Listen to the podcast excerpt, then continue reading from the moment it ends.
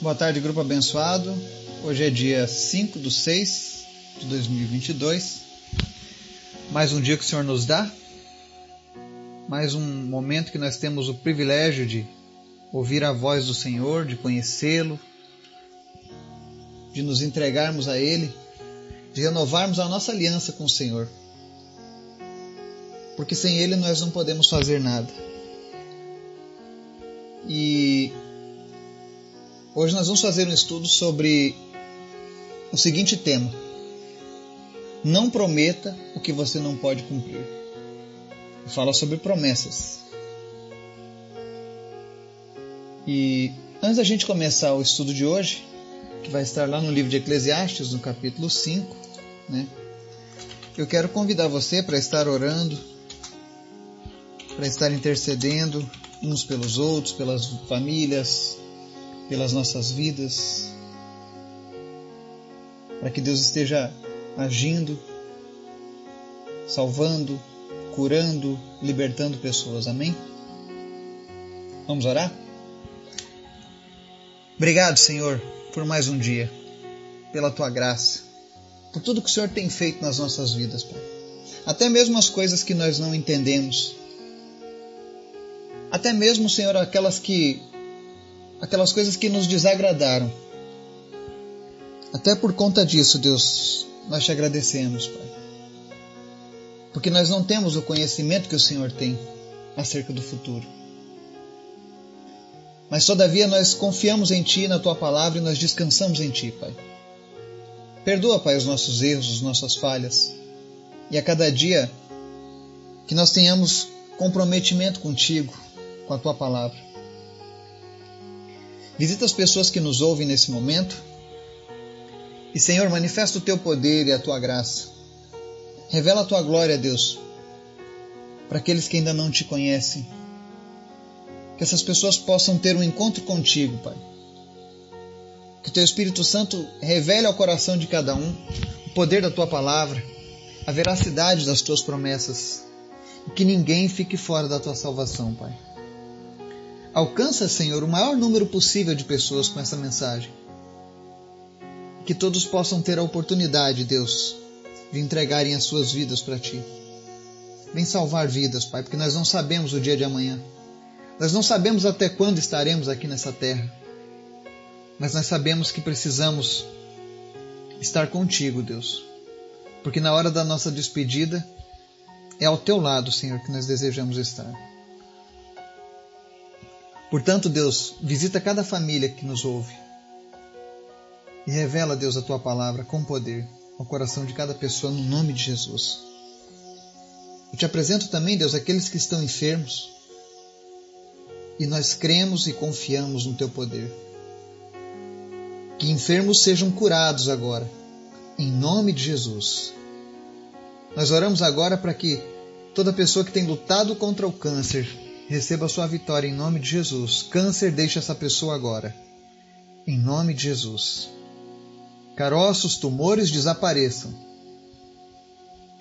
Que todo quadro de metástase seja agora revertido em nome de Jesus. Eu oro em especial pela vida do seu Natalino. E nós oramos pela cura, Deus, dos seus pulmões. Em nome de Jesus, Pai. Assim como tu limpou na Amanda lepra Limpa, Senhor, os pulmões do, do seu natalino do câncer. E tudo aquilo que se, se espalhou, em nome de Jesus, retroceda agora e desapareça em nome de Jesus. Que ele possa, Deus, ter uma nova chance contigo, Pai. Te apresento também a vida da Paulinha, que está na UTI. E eu peço agora, em nome de Jesus, Pai, seja lá o que ela esteja enfrentando nesse momento, derrama uma unção especial sobre ela de cura, Pai fortalece o organismo, fortalece a mente, fortalece a fé dessa família. E que ela deixe a UTI, Deus, curada, para honra e glória do teu nome, Pai. Eu te apresento também, Senhor, uma família muito especial que tem nos acompanhado desde o início, Pai. Em nome de Jesus, visita agora toda a família, Deus, Cassiatori.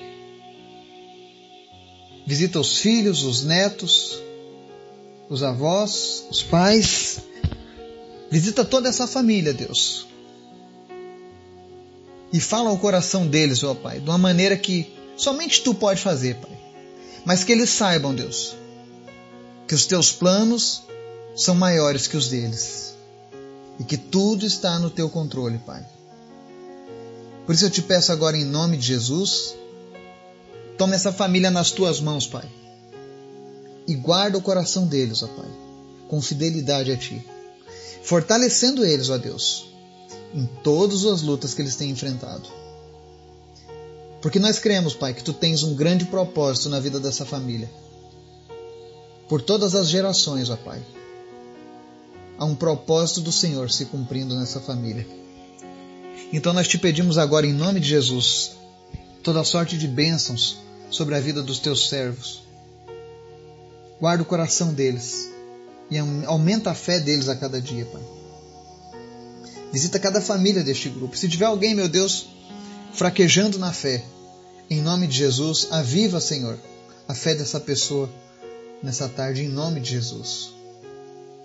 Não permita, Deus, que pessoas estejam prostradas, que pessoas estejam dando ouvidos àquilo que o inimigo tem soprado na mente dessas pessoas. Nós somos, afinal de contas, mais que vencedores por aquele que nos amou, Jesus. Todos nós somos vitoriosos porque temos o Senhor dos Senhores, o Rei dos Reis, o médico dos médicos, aquele que pode todas as coisas, está do nosso lado. Nós repreendemos todo pensamento de tristeza, de derrota, tudo aquilo que não vem do Senhor, ó Pai, nas nossas vidas. Nos fortaleça, Pai. Fala conosco, Pai, de maneira especial. Nos ensina, Deus, através da tua palavra. Nos ensina, Deus, a fazer aquilo que te agrada.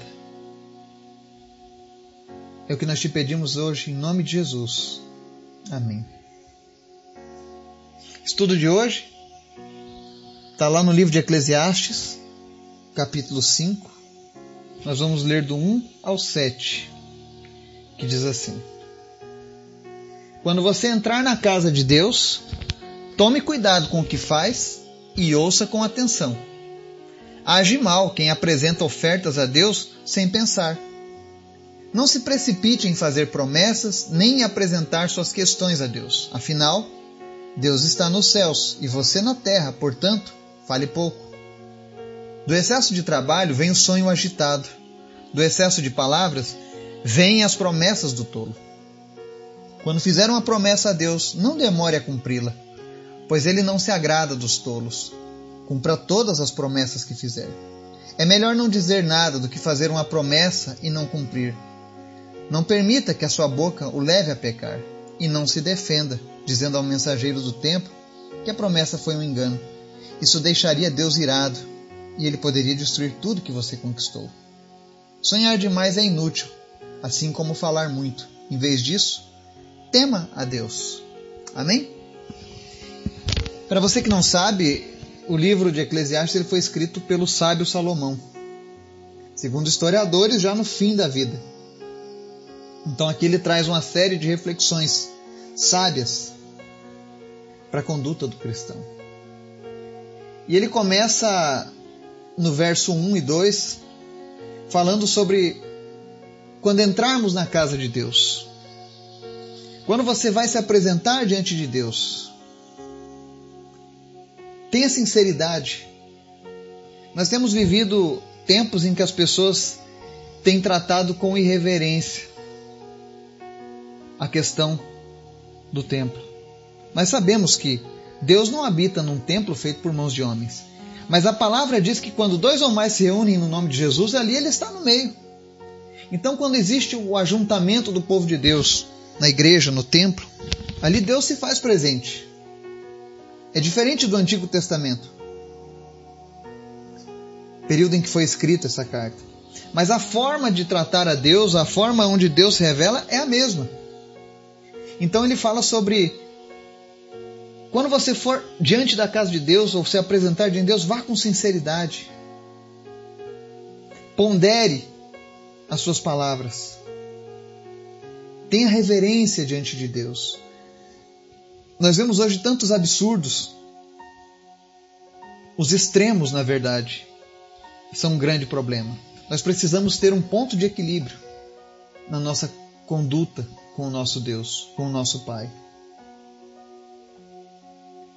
E ele fala sobre não se precipitar em fazer promessas e nem em apresentar questões a Deus. Ele fala sobre falar pouco. E é aqui que é o principal assunto desse dessa passagem de Eclesiastes. Porque ele diz assim: Do excesso de trabalho vem o sonho agitado, do excesso de palavras vem as promessas do tolo. Ou seja, quanto mais você se preocupar durante o seu dia, mais pesadelos você terá. E quanto mais você falar, mais tolices dirá. Ou seja, evite falar demais. Porque quem fala muito fala tolices. Peca. Comete erros. Isso não é bom. Isso para Deus é um sinal de tolice. E quantas pessoas têm esse problema? De falar muito. Fale apenas o necessário, fale apenas o que edifica, fale apenas aquilo que te fortalece ou fortalece a vida dos demais. Cuidado com as palavras. Eu vejo esse verso 3, quando ele diz: Do excesso de trabalho vem o sonho agitado. Quantas pessoas nos nossos dias tão preocupadas apenas em trabalhar? Não estou dizendo que o trabalho não é importante, mas você passa o dia inteiro preso aos teus problemas mundanos, ao teu trabalho. Quando chega de noite, você não descansa porque você tem pesadelos, a tua mente te prega peças. E Deus está querendo a tua saúde mental. Deus está querendo que quando você deite no seu travesseiro, você de fato descanse e cumpra o propósito do teu sono.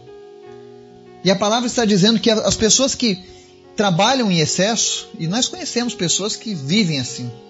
Tudo é o trabalho, tudo é o trabalho, tudo é o trabalho. É aquela história.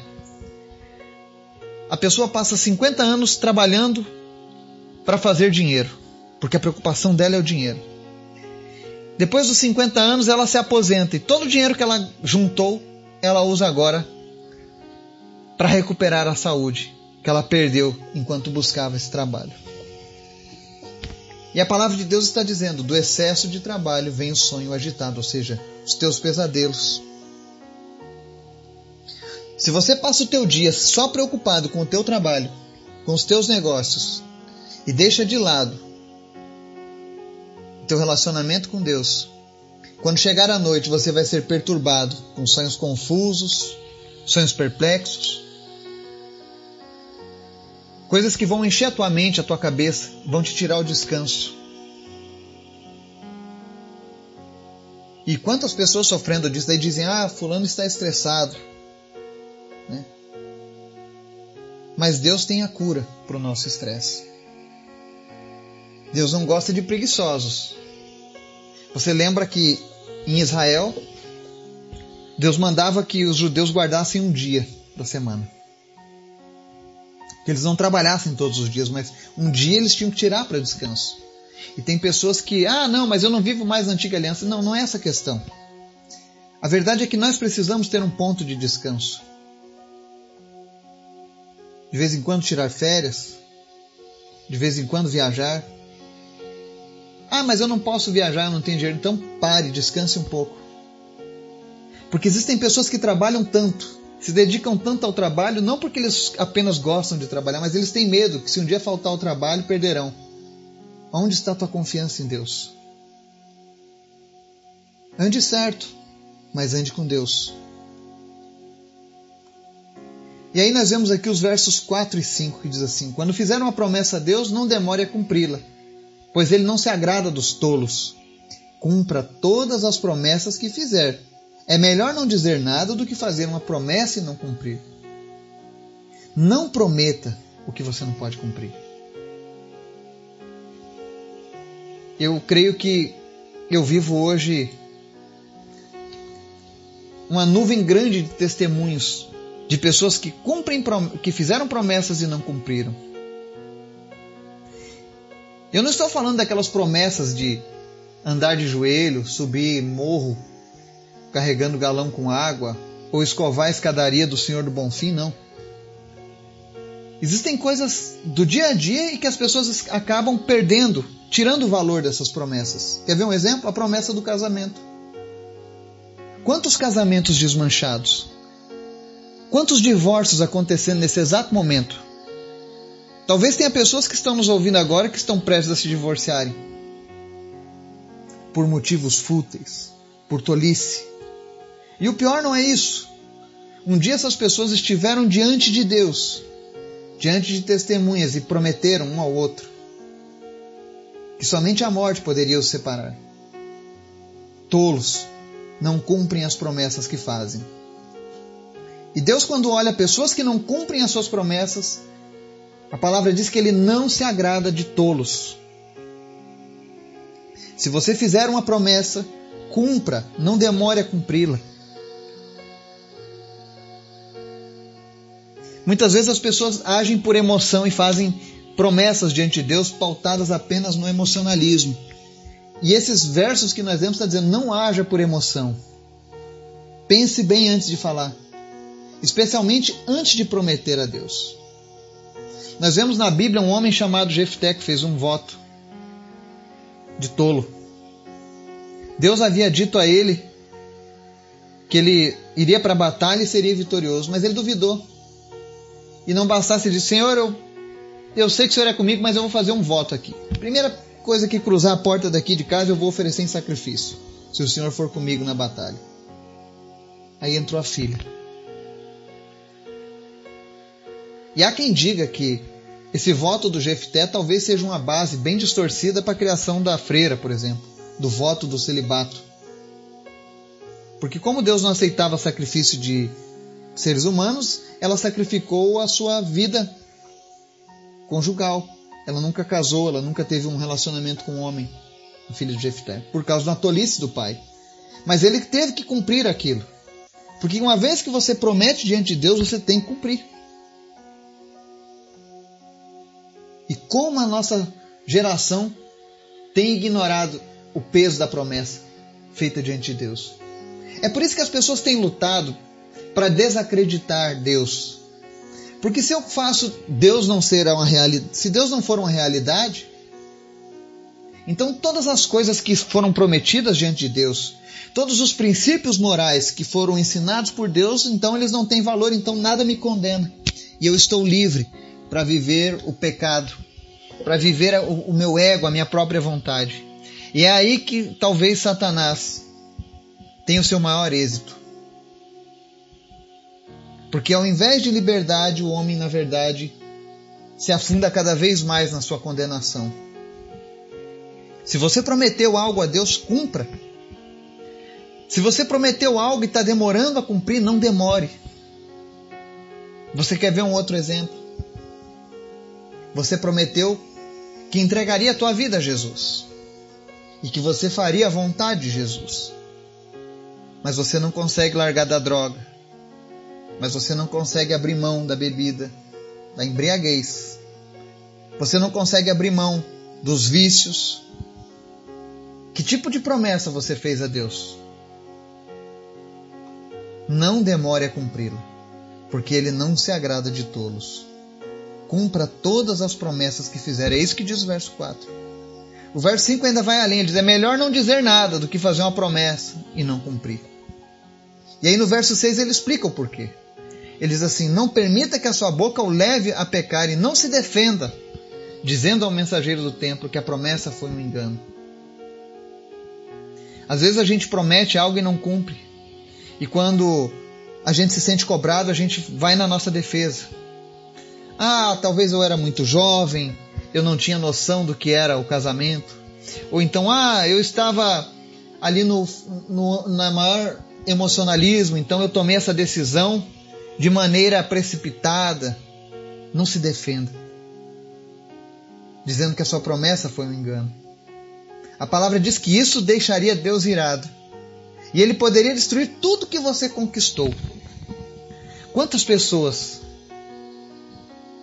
foram moídas, derrotadas por promessas que não foram cumpridas. Talvez você nunca tenha pensado nisso.